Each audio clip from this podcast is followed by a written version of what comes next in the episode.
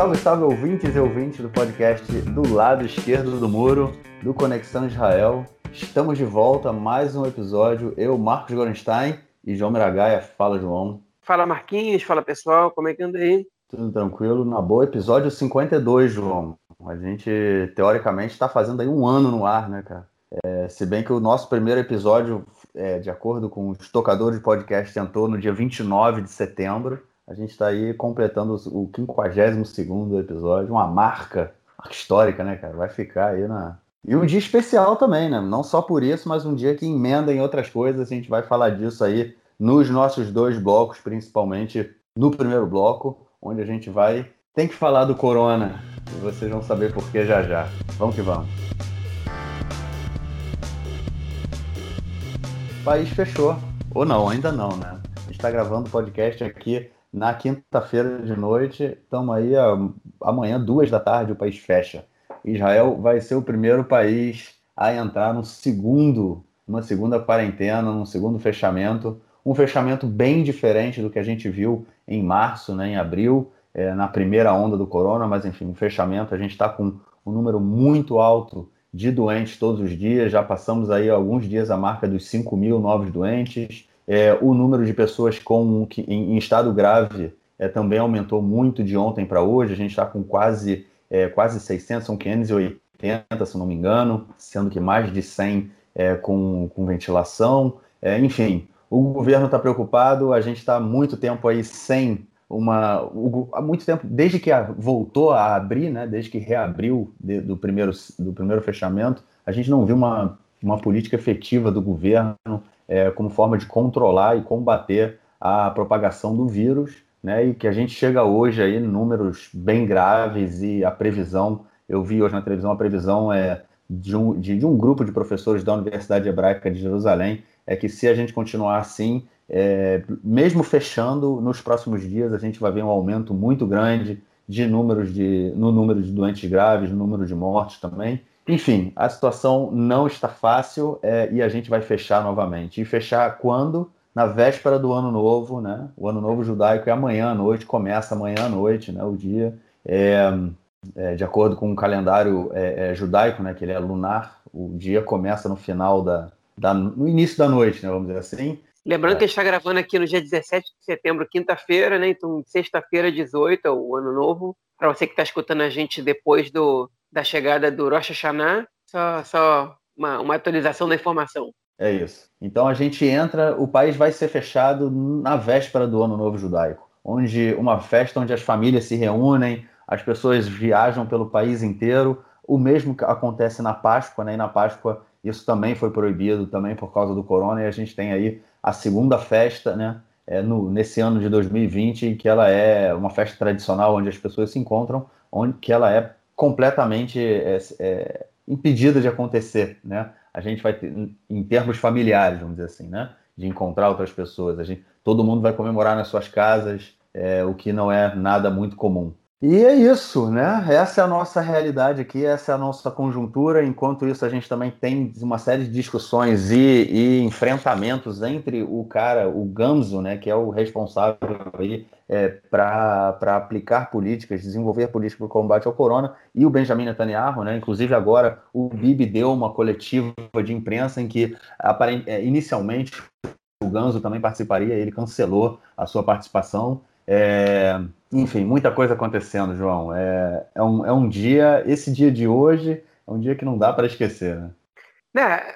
A verdade é a seguinte: é, o país fecha amanhã, mas ninguém sabe que tipo de fechamento vai ser, né? É, a gente tem alguma, é, algumas regras, mas até o, o, aos 90 minutos, até os 45 de segundo tempo, se não contar acréscimos, e se não meterem nenhuma prorrogação aí, é, a gente ainda não sabe o que pode ser alterado, porque Hoje estão falando em alterar regras de um acordo que já estava fechado tem alguns dias, né? Foi divulgado no início dessa semana. É, enfim, que, e que era uma decisão dramática, uma decisão drástica de fechar o país pela segunda vez. Israel é o segundo país, é o primeiro país no mundo a fechar o país pela segunda vez. Né? Nenhum outro país fez, fez esse lockdown duas vezes já, só Israel. O país que era o exemplo de um, de um, fechamento bem feito, um tratamento bem feito para a corona, na primeira onda, é, é, um desastre na segunda onda. e o desastre é imensurável, é inexplicável. Para quem não acompanha o nosso podcast semana a semana, é realmente é, é, é inexplicável tudo que aconteceu nesses últimos, nessas últimas semanas, nesses últimos meses, que fizeram com que o país chegasse nessa situação. Obviamente que não só pela falta de políticas públicas, mas pela extrema bagunça que é o governo, pela falta de, de, é, é, de, enfim, de, de, de, discurso, né, é, de homogeneidade no discurso, pela falta de entendimento entre é, o, o, Poder Executivo, a comissão da Knesset de, avaliação da corona, o próprio gestor de corona, que é o Romy que foi escolhido pelo Netanyahu para poder tocar o projeto, que não tem é, seus projetos aprovados pela Knesset e pelo próprio governo, né, pelo gabinete da corona. Enfim, é um desastre o que está acontecendo em Israel, é inexplicável, é triste demais o que a gente está vendo. É uma, é uma situação realmente é, é, que eu jamais pensei que fosse ver. Né? Total várzea no discurso popular, né? É, não, é, não, é, não é, enfim, é uma coisa que é, é uma vergonha para o país, mas mais que uma vergonha, né? É, me, faz temer pelo futuro próximo do país, a curto e a médio prazo, porque é um governo que é incapaz de conseguir convencer a população de que qualquer medida que ele toma é respaldada pelo próprio governo e, e que, tem, que, faz algum sentido, que ele acredita, que o governo acredita que está tomando a decisão acertada. Né?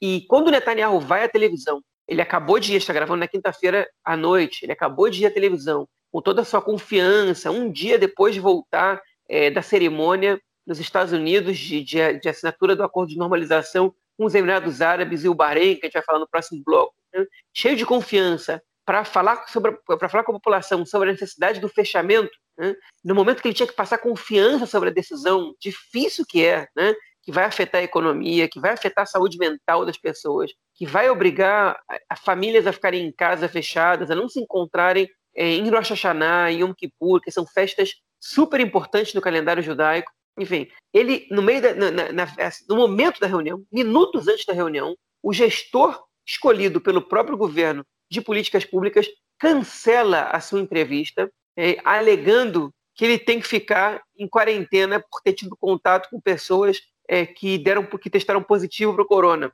A desculpa é tão esfarrapada. O, o, o, o, jornalista do canal 12, quando deu a informação, né, porque é, enfim, foi transmitido por todos os canais públicos e, e privados de televisão aqui, pelo canal da Knesset, pelo canal 11, 12, 13, todos os telejornais que passam mais ou menos na mesma hora, todos transmitiram os discursos do Netanyahu, que foi seguido do discurso do ministro do, do, das Finanças, do Katz, que foi seguido do ministro é, é, é, da Saúde, do Yuli Edelstein, e, de, e o Rony Gams, que é o gestor de, de, políticas de corona, tinha que estar fazendo esse discurso agora, e ele cancelou de, é, a sua participação minutos antes. O discurso atrasou para começar o do Netanyahu. E a desculpa esfarrapada é que ele tinha que estar de, de, em quarentena. Como se o Netanyahu não tivesse dando discurso da própria residência oficial dele, como se não fosse, como se não fosse improvisável, né? De última hora e nem foi tão de última hora que ele entrou em quarentena, é, que, que uma equipe fosse filmar o gestor de políticas de corona, como se o discurso não fosse fundamental nesse momento, uma vez que o plano é dele, a política é dele, né?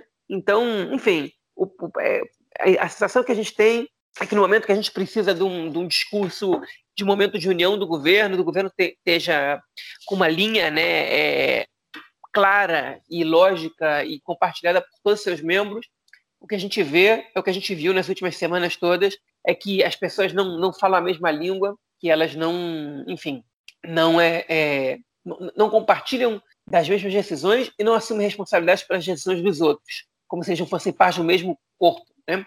E eu vou é, dar mais base para essa minha visão sobre a situação.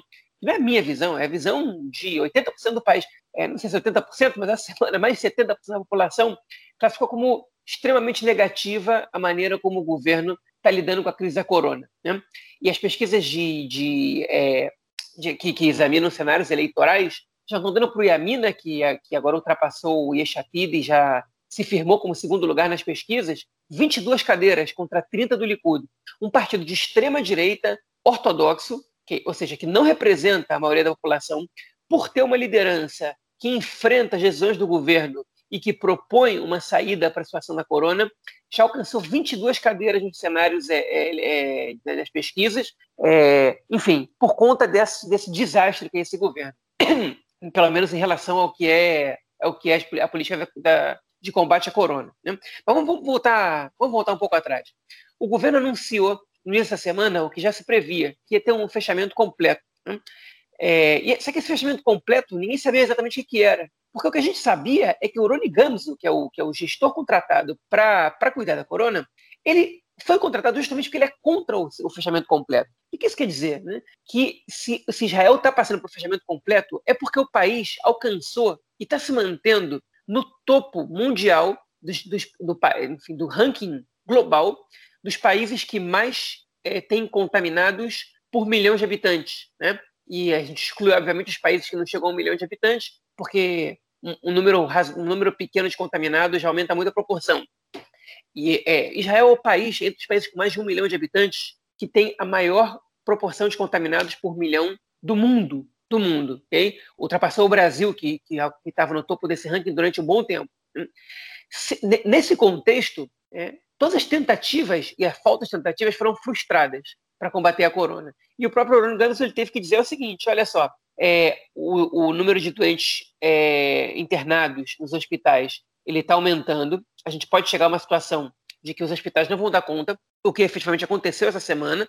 Alguns hospitais estão criando alas só para corona, né? então eles estão é, reduzindo a internação de doentes, a internação média de doentes por outras causas, seja, estão colocando as vidas de doentes por outras, enfim, de, por pessoas que estão sofrendo de outras doenças em risco para receber pessoas que estão infectadas pelo vírus da corona e estão em estado grave, hein? porque a contaminação diária no país está beirando os 5 mil. Hein? E não tem outra saída que não o fechamento. Então eles vão fazer o fechamento e a população ultra-ortodoxa reage, porque não quer um fechamento durante, durante as festas. Primeiro eles não queriam um fechamento só em suas cidades, agora eles não querem um fechamento nos moldes que o, que o Rony Gamzo queria fazer. Hein? E aí tem uma discussão no gabinete, eles adiam a tomada de decisão para depois ainda, para que, que a população fique ainda mais incerta, né? Parece de propósito, para que gerar mais uma dúvida, mais uma. uma... Enfim, é, é... Peraí, essa parte tem que cortar que eu estou gaguejando muito. para gerar mais dúvida, para gerar mais incerteza em relação ao que vai acontecer. Não há resposta sobre os negócios que vão fechar. Só hoje, na véspera, o ministro da, das Finanças é, enfim, comunicou como vai ser distribuída a verba para negócios que sofrerem perda de mais de 25%, é, nas, enfim, no, no, no da, da, do, do seu, das suas entradas, do, seus, do seu faturamento. É, agora, mesmo assim, a, a, a, declaração foi bastante complicada, foi bastante pouco precisa, e é, a população ultra-ortodoxa, enfim, perdão, corta essa parte, e o líder do Partido do Judaísmo da Torá, Yaakov Litzman, acusou Netanyahu de estar tá querendo destruir as festas, né? fazendo esse fechamento. Né? Quando Netanyahu resolve tomar decisão responsável, chega um ministro com uma atitude totalmente populista e acusa, e acusa o, o ministro da, Construção né? É, e, do, e da Moradia e acusa o primeiro-ministro de estar querendo destruir as festas. Como se a coisa mais importante do país agora fosse que as pessoas é, fossem para uma sinagoga escutar o toque do chofar e não que elas conseguissem manter suas próprias vidas a salvo. Né? O Netanyahu respondeu, não respondeu de maneira muito agressiva, todos esses diálogos foram, foram divulgados pelos canais de televisão, okay? e o Litzman é, optou por se demitir. Fontes do seu próprio partido disseram que a verdade é que ele não queria, é, ele, enfim, o partido não concorda com essa visão dele de enfrentar o Netanyahu e ser contra o fechamento, que o Litzman está querendo sair grande para sua corrente dentro do mundo ortodoxo racídico, que são o, a corrente de Gur, é, e, e, ele tentou de alguma maneira enfrentar, mostrar que ele enfrenta é, decisões que possam comprometer as festas. Mas enfim, fechando esse parênteses, a decisão foi tomada mesmo assim. Isso aqui é uma decisão que foi tomada que ela proíbe encontros em lugares fechados em qualquer circunstância, exceto, é, é, na, na, verdade, exceto, por exemplo, cerimônias de Brit Milá, que é a circuncisão, ou coisas desse tipo que permitem até 10 pessoas em lugares fechados, com exceção de entrada nas sinagogas. Né? Entrar nas sinagogas está permitido até 20 pessoas em lugares fechados e, se não me engano, 50 em lugar aberto. O negócio é, é enfim, uma exceção que só foi aberta para lugar fechado para as sinagogas, a outra exceção que foi aberta principalmente foi também para manifestações é, em lugares abertos, né, em lugares fechados não está não tá permitido. Né?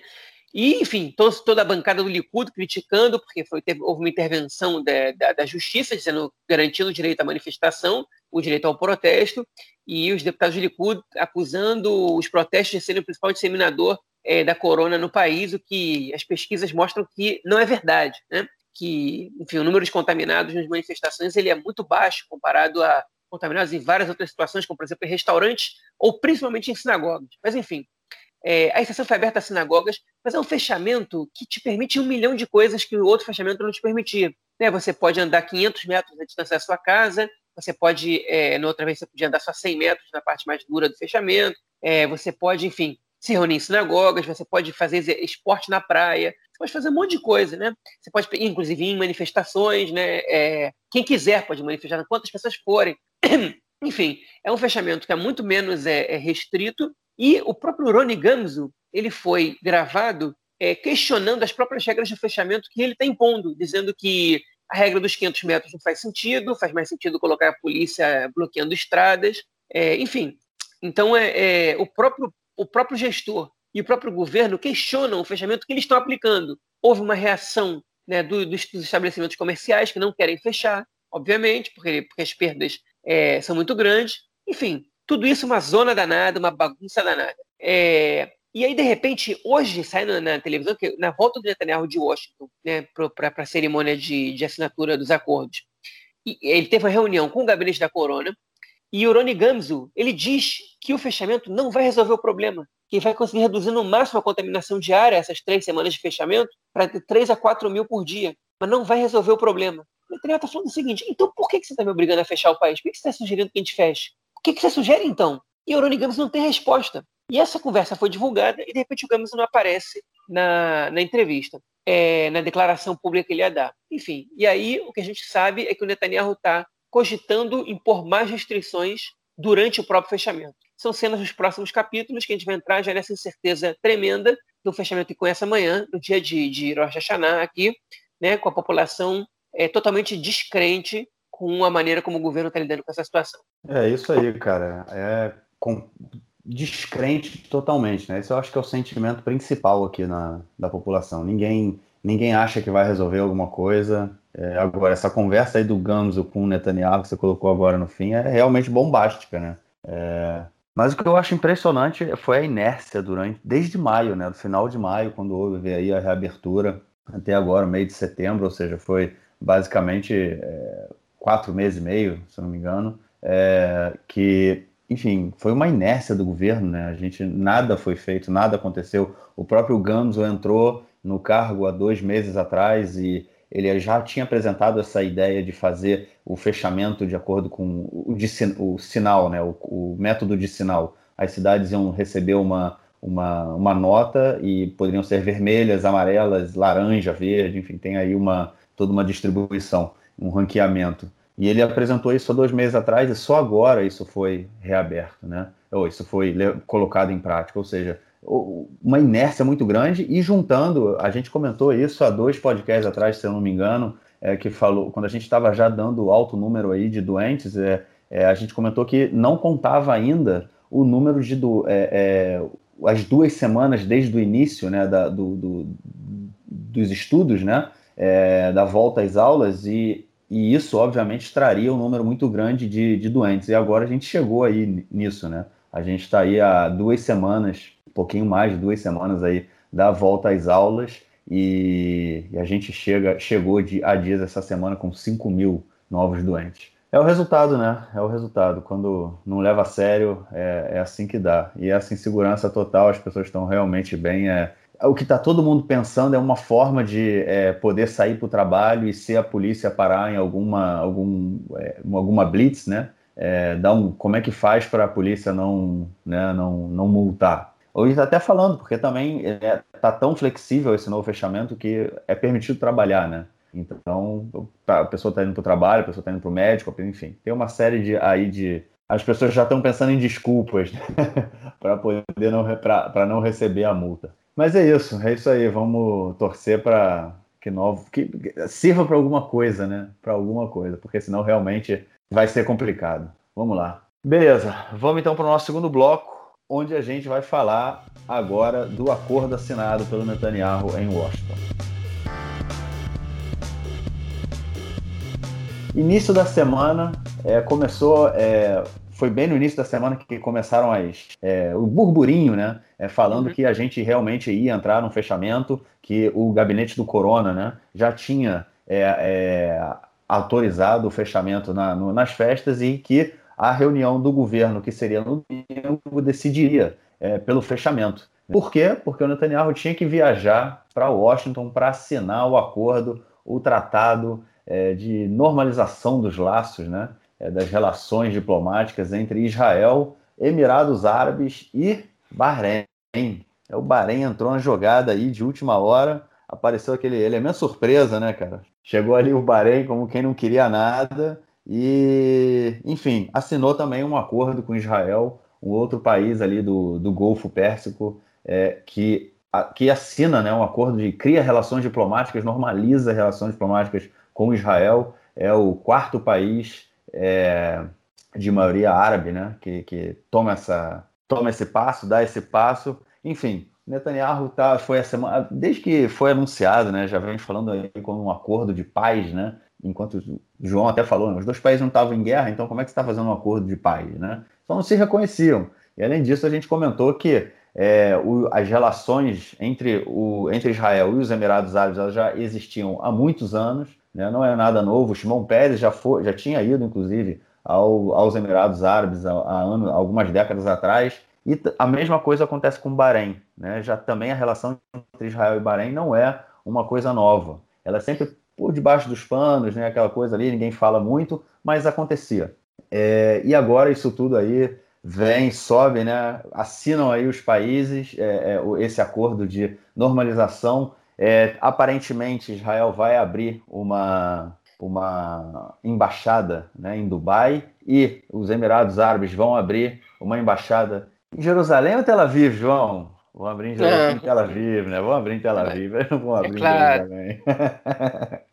Mas enfim, vão abrir a embaixada deles lá em Tel Aviv. É, o mesmo acontecendo também com o Bahrein, é, voo direto, é, troca de, enfim, é, é, é, trabalho conjunto, né, em, em, diversas áreas, incluindo aí que é a questão, né, incluindo a área de segurança e inteligência, porque obviamente isso tudo aí gira em torno também do que acontece do outro lado do Golfo, onde está o Irã, né, cara, que também não é nem um pouco querido por Emirados Árabes e por Bahrein. Mas é um pouco disso tudo aí, né, cara? Essa festividade aí, o Netanyahu foi assinou o acordo, o primeiro-ministro com outros do... quem assinou o acordo pelo Bahrein e pelo Emirados Árabes foi o ministro das Relações Exteriores, né, dos dois países, e o Netanyahu foi lá com a Sara Netanyahu para dar, dar aquela né, aquela assinatura lá, mas enfim, não o, o ministro das Relações Exteriores israelense não estava nem presente, né, cara?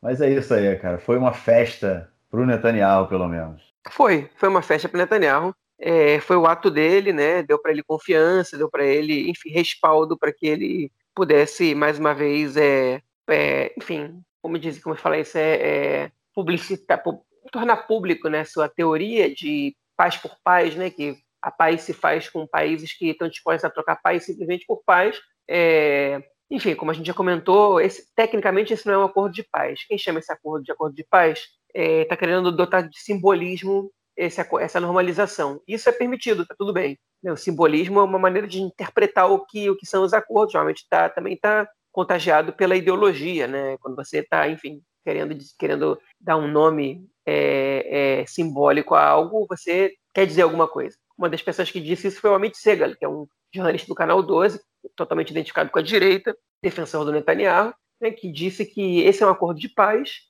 porque é, ele, enfim, ele, apesar dele não juntar dois países que eram que estavam em guerra, né, ele transforma a realidade da relação de Israel com o mundo árabe. Né? Ele foi respaldado por um convidado que estava no programa de televisão anteontem, na terça-feira, que eu não me lembro agora o nome, é, que dizia que essa assinatura ela é, é o, enfim, ela é, é ela representa o fim, né, o enterro da, da proposta de paz da Liga Árabe, que é uma proposta que, enfim, que entre outras coisas, né, a proposta de paz da Liga Árabe para a criação do Estado palestino e para a paz de Israel com os palestinos, né, ela, ela trocava a relação de Israel com os palestinos e a criação do Estado palestino é, pelo reconhecimento de Israel e pelo estabelecimento de, relação com, de relações diplomáticas e de paz com todos os 22 países que compõem a Liga Árabe. Faço um parênteses, o Irã não é da Liga Árabe, o Irã não é um país árabe tampouco. É, enfim, mas a Arábia Saudita, por exemplo, é, né, mas o Iraque, por exemplo, é, são países que fazem parte da Liga Árabe, e que fizeram essa, criaram essa iniciativa no ano de 2002. A iniciativa não foi aceita nunca por Israel, ela tem problemas, os árabes já flexibilizaram algumas das propostas, mas ela ainda não, não, não agradou a nenhum primeiro-ministro israelense a ponto de as conversas progredirem para algum sentido. Os palestinos, é importante dizer isso, é, apoiam a iniciativa da Liga Árabe. É, mas, enfim, então essa assinatura dos Emirados Árabes e do Bahrein de normalização, de criação de relações diplomáticas com Israel, efetivamente, ela tem uma importância política no cenário do Oriente Médio. Né? É, ela realmente é, é, é, dificulta um pouco, ela, ela tira força da proposta da Liga Árabe, ela tira força da própria Liga Árabe, e ele enfraquece as relações diplomáticas dos palestinos, né? com, com enfim, e as, e as suas amizades com o mundo, no, no, sentido de que a pressão que os palestinos podiam fazer sobre Israel, é, ela perde força quando dois países da Liga Árabe assinam relação, é, acordos de diplomacia plena com Israel. Por que eu não concordo com essa visão? Por duas razões. Primeiro, que a gente está falando de um país do segundo escalão do mundo árabe, que são os Emirados Árabes Unidos. É um país rico, é um país importante, de alguma, de, enfim, de alguma maneira, mas não é nenhuma liderança no mundo árabe. Né? A gente não está falando nem, é, nem, no mundo árabe, nem no mundo islâmico. Né? A gente não está falando nem da Arábia Saudita, é, a gente não está falando do Iraque, que ainda seja um país com um cenário totalmente conturbado, é um país com é um país muito maior, com reservas de petróleo ainda maiores, né, com enfim, com uma população maior, né? A gente não está falando da Turquia, que, por exemplo, foi um dos países que condenou esse acordo, ainda que tenha relações diplomáticas com Israel. É um, é um, é um país que, que, disputa uma posição de liderança no mundo islâmico muito mais do que os Emirados Árabes Unidos, nem do que o Irã, que tampouco é árabe e que também está ali disputando essa, essa liderança é, nesse contexto, nesse cenário. Né? É, é impossível comparar essa, esse estabelecimento de, de, de relações com o que foi o acordo de paz com o Egito e com a Jordânia, principalmente com o Egito, porque o Egito era a principal liderança do mundo árabe na, na, até os anos 70. Né? Era como se Israel fizesse o acordo de paz, era mais como se Israel fizesse o acordo de paz com a Arábia Saudita. O Egito era a principal liderança do mundo árabe, parte da, da, do seu protagonismo. O Egito perdeu também pelo acordo de paz com Israel. O Egito também abdicou de, de ser uma liderança ideológica no mundo árabe. Mas, enfim, então é, é o Emirados Árabes é um país de segundo escalão e o Bahrein é de terceiro escalão, assim, pô, país totalmente periférico no mundo árabe, tem ali uma reserva de petróleo, é, tem algumas nuances interessantes, com a população mais xiita que sunita, né, e o Bahrein claramente está é, tá assinando esse acordo porque está tentando fugir da pressão e da influência iraniana sobre a sua população, sobre a sua política interna, uma vez que o rei ele não é xiita, mas entre 60% e 70% da população é xiita, é formada por xiitas, é, e o Bahrein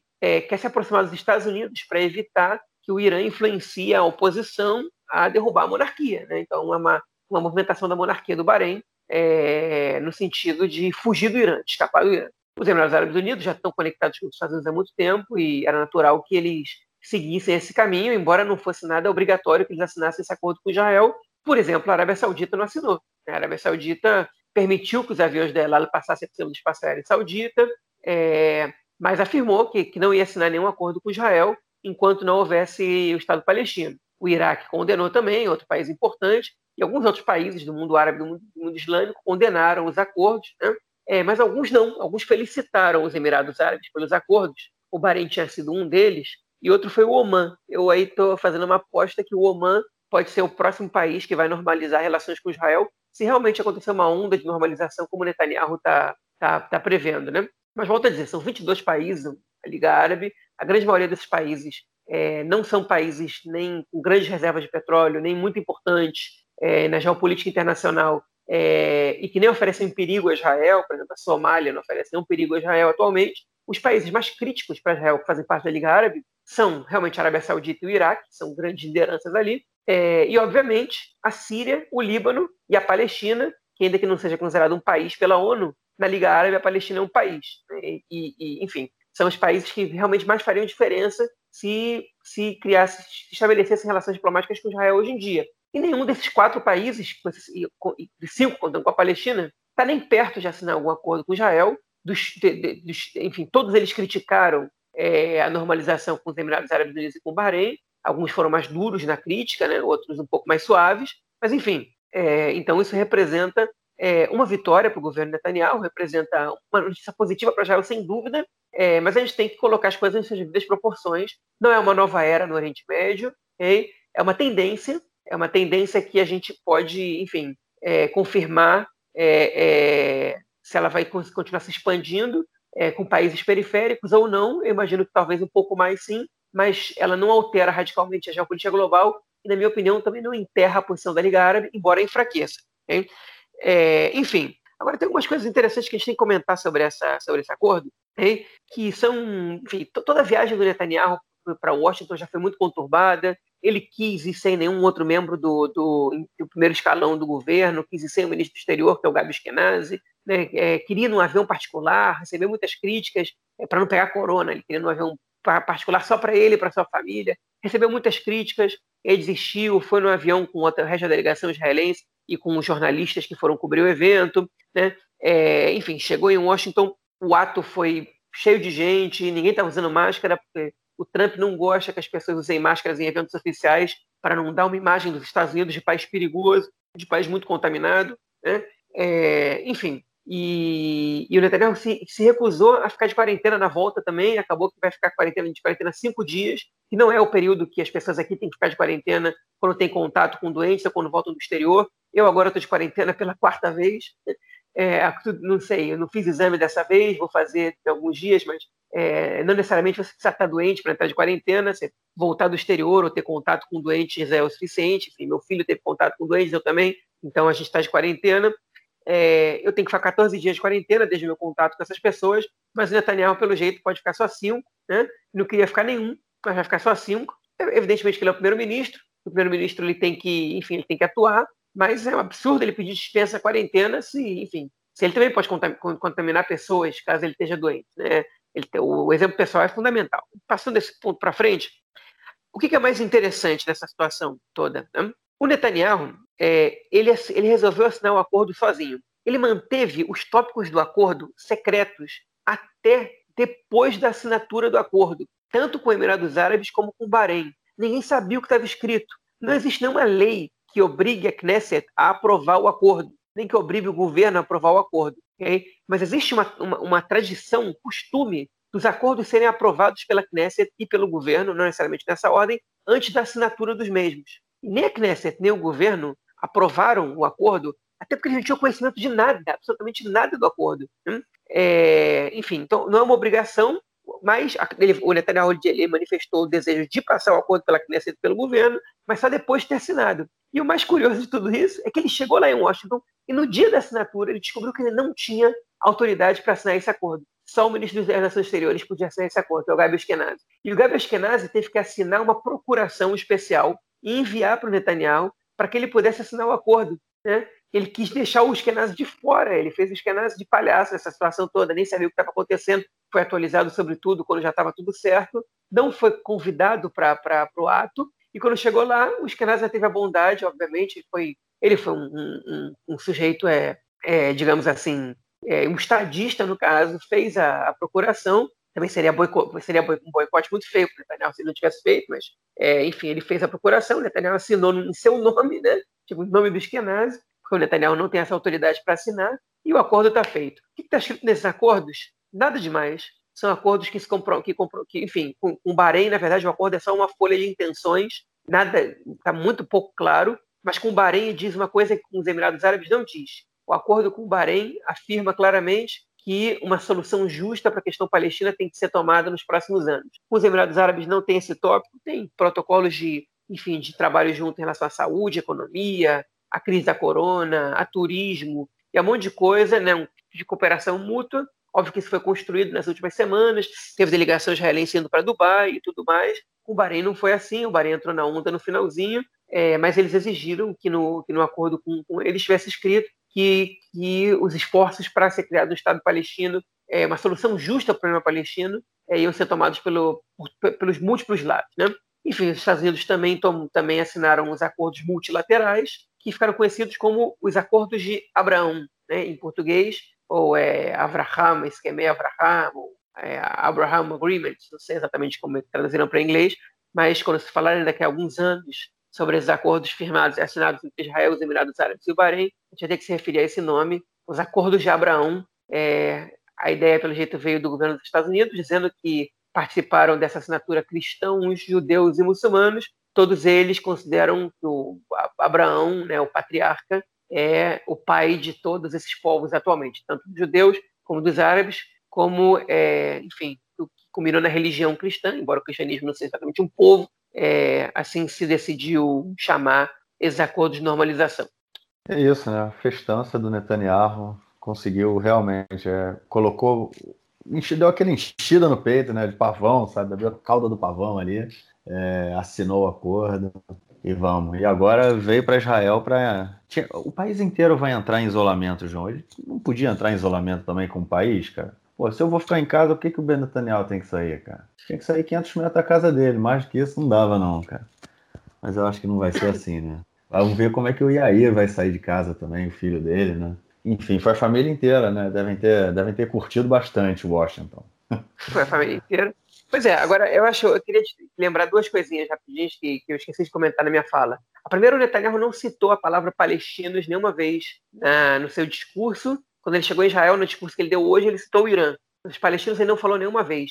Né? O líder do Bahrein o líder dos Emirados Árabes sim falaram dos palestinos. Inclusive o Trump falou que vai chegar o momento que os palestinos vão estar prontos para assinar o acordo, porque até o Netanyahu já está cansado de guerra. Assim o Trump é, falou.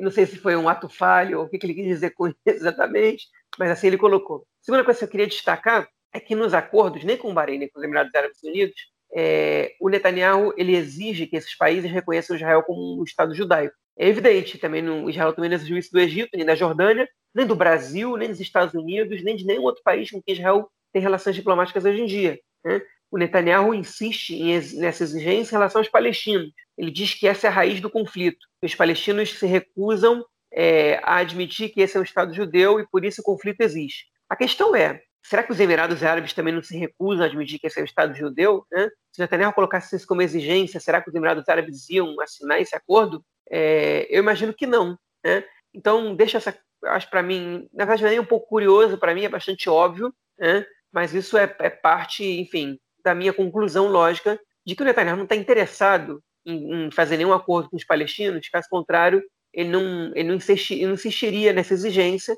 que tem como objetivo, claramente, é, criar um ponto de impasse com os palestinos para que as negociações não avancem, porque ele põe isso como critério é, é, enfim, como ponto essencial para a assinatura do acordo. Eles reconhecem Israel como um Estado judeu. Né? E isso não vai acontecer? Porque na cabeça, enfim, na mentalidade palestina, como na mentalidade do mundo árabe, reconhecer Israel como um Estado judeu é reconhecer que Israel é um Estado que é mais dos judeus do que dos seus outros, dos seus outros cidadãos. E os palestinos se identificam muito com os árabes israelenses, que são palestinos que ficaram no país e receberam cidadania israelense. Então, eles não, não, enfim, jamais vão reconhecer essa, essa, essa cláusula, essa imposição do Netanyahu. E, enfim, enquanto o Netanyahu seguir é, com essa exigência, nenhum, nenhum acordo vai ser assinado. E a prova de que isso não é essencial para que um acordo de normalização, inclusive de paz, como o próprio Netanyahu tá, tá, se refere aos acordos assinados recentemente, é, de que isso não é necessário, é que ele não exigiu isso dos outros países. Eu queria só deixar esse adendo aí, porque para mim isso é, é óbvio, mas tem que ser lembrado.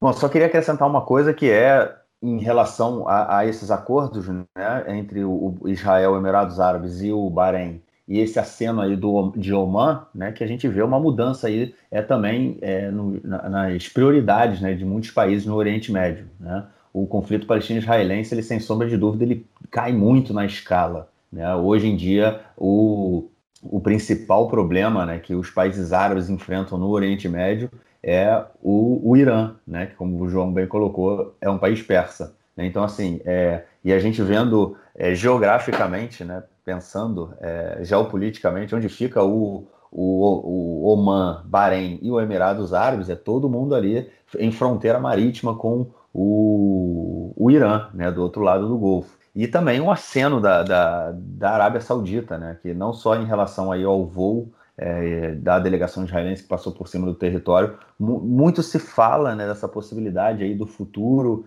da Arábia Saudita assinar também um acordo. É, enfim, é, eles negam né, é, que, que isso não, não vai acontecer, mas é, é se, se, fala muito disso. E também foi falado agora nesse, nessa assinatura, o Netanyahu falou, né? Também foi falado, ele falou, então é, não sei até que ponto a gente pode achar que é verdade tudo, né? Pelo menos tudo que ele falou, mas ele falou que sete, é, mais, uma, mais uns seis ou sete países aí poderiam entrar nessa onda de assinar acordos diplomáticos com Israel. É, seis ou sete países é gente pra caramba, cara.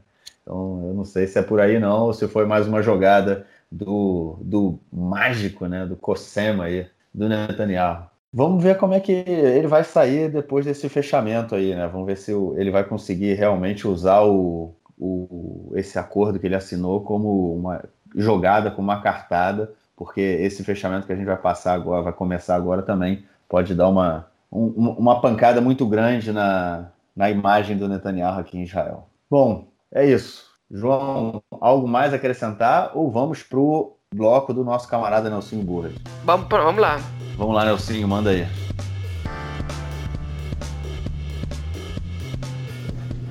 Meu caro Gorenstein, amigos do Conexão Israel do lado esquerdo do muro, mandar um abraço para o João, que fez uma boa saudação, teve uma boa lembrança sobre o falafel de 6 shekel. Mas na verdade, em 2015 o falafel já custava 8 shekel. E quando eu saí de Ramat Gan em 2019 já estava na casa de 9,10. Mas é uma boa lembrança realmente uma boa lembrança. E mandar um abraço para o João e para sua família que estão mais uma vez aí vencendo a quarentena, entrar em quarentena quando vai ter o fechamento total. O João sempre se antecipando aos fatos históricos. No dia 25 de dezembro, Natal no mundo inteiro, e 31 de dezembro, 1 de janeiro, no Réveillon, houve jogos do Campeonato Israelense de Futebol, houve jogos do Campeonato Israelense de Basquete. Aqui nessa época não é feriado. Mas agora, agorinha, é o Ano Novo Judaico. E aí o pessoal dá uma paradinha de leve. Dá uma paradinha de leve no Novo Judaico, principalmente no, na época do Yom Kippur. Então, numa época que segue o futebol no mundo inteiro, aqui Israel dá uma paradinha de leve, não há jogos. E quando para no mundo inteiro, entre Natal e Ano Novo, aqui em Israel, o futebol segue normal e o basquete também. É isso aí, um grande abraço e até a próxima. Valeu, Nelsinho, obrigadão pela mensagem dessa semana e te esperamos na semana que vem. E é isso, João. Quer algo mais acrescentar ou ficamos por aqui? Não, podemos ficar por aqui. Desejo um Shana Tová para todo mundo, um lindo ano, melhor do que esse último, pelo menos. É, que a gente tenha mais acordos de normalização e de paz, menos corona para esse próximo ano. Pelo menos, é o mínimo que a gente tem que pedir, né? É isso aí. Faço, faço os meus, os seus votos, cara. que seja um ano doce para todo mundo, que a gente possa ter um ano melhor, né? Que seja que seja bem doce, né? E show corona de uma vez por todas. Valeu. A gente se fala então na semana que vem. Grande abraço. Abraço. Tchau, tchau.